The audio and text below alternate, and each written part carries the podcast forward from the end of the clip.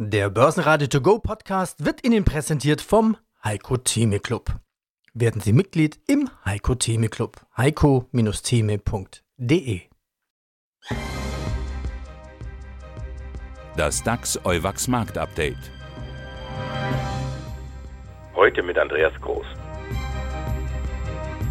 Donnerstag, 15. August 2019.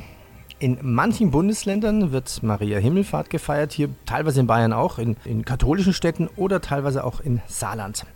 Wie ist es in Stuttgart bei dir, Andi? Voller Arbeitstag, oder?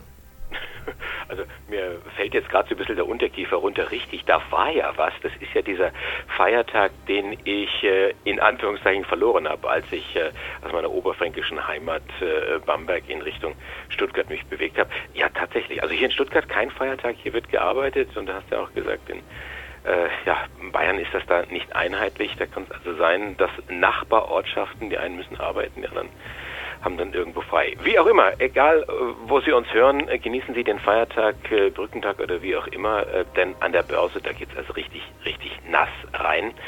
Es ist unglaublich. Ähm, gestern hatten wir schon den Ausverkauf gesehen, 2% Minus oder mehr als 2% Minus beim DAX. Dow Jones 3% abwärts gekracht. Äh, Gleiches gilt für S&P 500 und, und Nasdaq. Und heute Morgen standen die Zeichen zunächst einmal zärtlich auf Erholung also so 0,1, 0,2 Prozent. Und wir sind auch fester gestartet und es sah aus wie der Versuch einer Stabilisierung. Aber die Experten hatten schon gesagt, nein, nein, passt mal auf, äh, es ist viel zu früh. Die Anleger bleiben im sogenannten Risk-Off-Modus. Die, die, die trauen sich da noch nicht richtig vor. Thomas äh, Metzger vom Bankers Bauer, er hat so formuliert, es gibt einfach dieses Hin und Her beim Handelsstreit. Das ist, das ist ständig, das ist willkürlich anmutend. Dann haben wir Regierungskrise in Italien, Brexit-Chaos, äh, Proteste in Hongkong.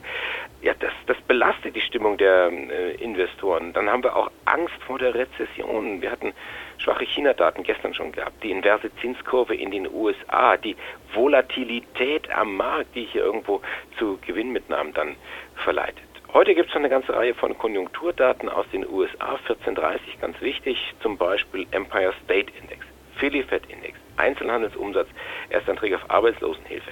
Das kann auch wieder Impulse geben. Momentan zeigt nach einem freundlichen Start der Impulse nach unten, aber sowas von nach unten. Ich sehe auf der DAX-Tafel vier Gewinner, der Rest alles rot, tief rot.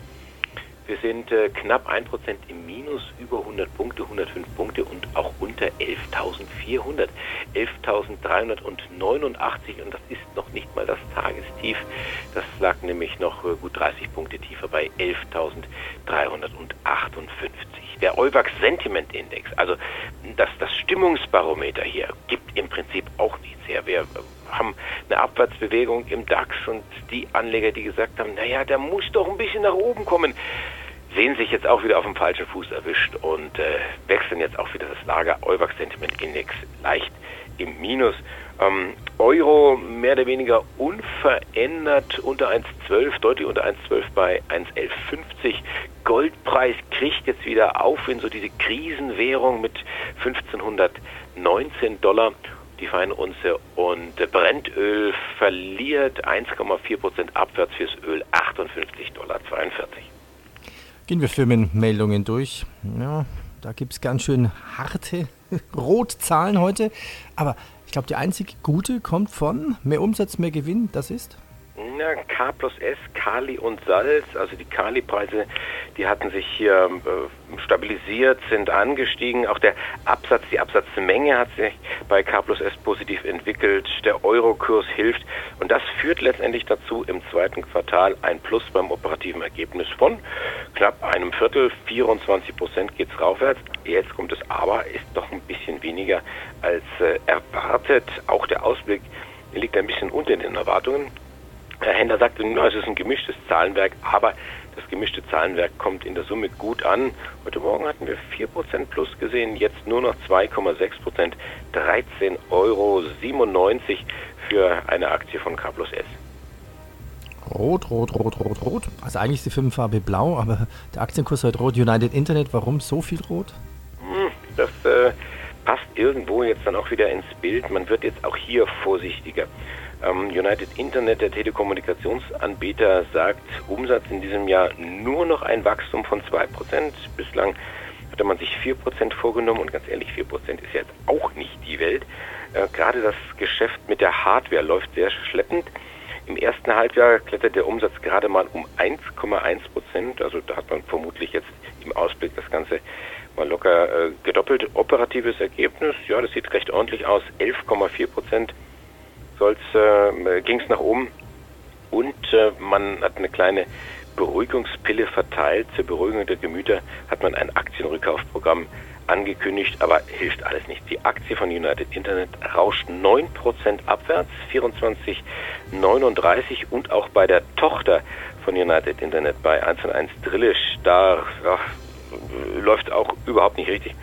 Man rechnet mit Serviceerlösen nur noch mit einem Anstieg von 3%. Auch hier lag die Latte bei 4%, aber das wird äh, fast unmöglich, wird sehr, sehr schwierig zumindest.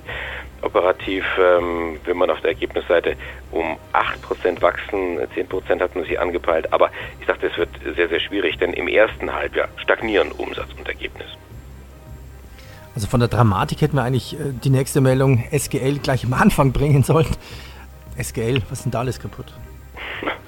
Naja, von der, von der Dramatik her äh, steigern wir uns jetzt so langsam bei den, bei den roten Zahlen. United 9%, äh, Drillisch 11% minus und bei SGL Carbon, da muss man einfach von einem Kursdesaster sprechen. Da hat es heute Morgen eine völlig überraschende Gewinnwarnung gegeben. Äh, vor wenigen Tagen eigentlich noch hat man die Ziele bestätigt. Jetzt wirklich die Reißleine gezogen.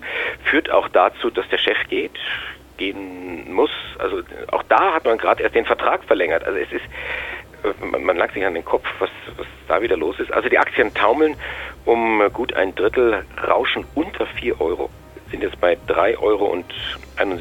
Man hat nicht nur die Prognose für das laufende Jahr gesenkt, sondern gleich den Ausblick kassiert für die nächsten Jahre, also 2020, 2021, 2022. In diesem Jahr äh, läuft es einfach verheerend bei SGL Carbon. Die 40 äh, Prozent verliert in diesem Jahr und wie gesagt, äh, erst vor wenigen Tagen hat man die Ziele für 2019 bestätigt und diese Gewinnwarnung heute ist einfach ein Riesenvertrauensverlust. Und wenn wir schon über schwache Werte sprechen, dann müssen wir auch im Prinzip in der Branche bleiben bei den Automobilzulieferern. Leoni verlieren heute noch einmal 5 Prozent. Das ist zwar jetzt äh, relativ gering im Vergleich zu dem Verlust von einem Drittel bei äh, SGL Carbon. Aber in dieser Woche hat Leoni schon 25 Prozent verloren nach den Quartalszahlen. Äh, jetzt senken auch noch die Analysten ihre Daumen und äh, sicherlich die verheerendste Kurszielsenkung kommt von Haug und Aufhäuser. Die sagen hier, äh, sie streichen ihr ehemaliges Kursziel von 10 Euro, sagen jetzt 4 Euro. Und das ist aber nochmal eine Halbierung zum jetzigen Kurs.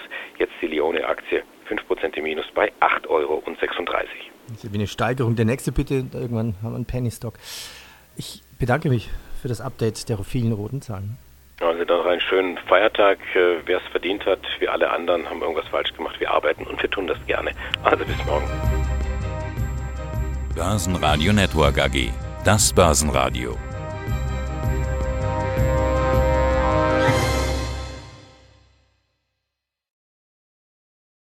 Der Börsenradio To Go Podcast wurde Ihnen präsentiert vom Heiko Theme Club.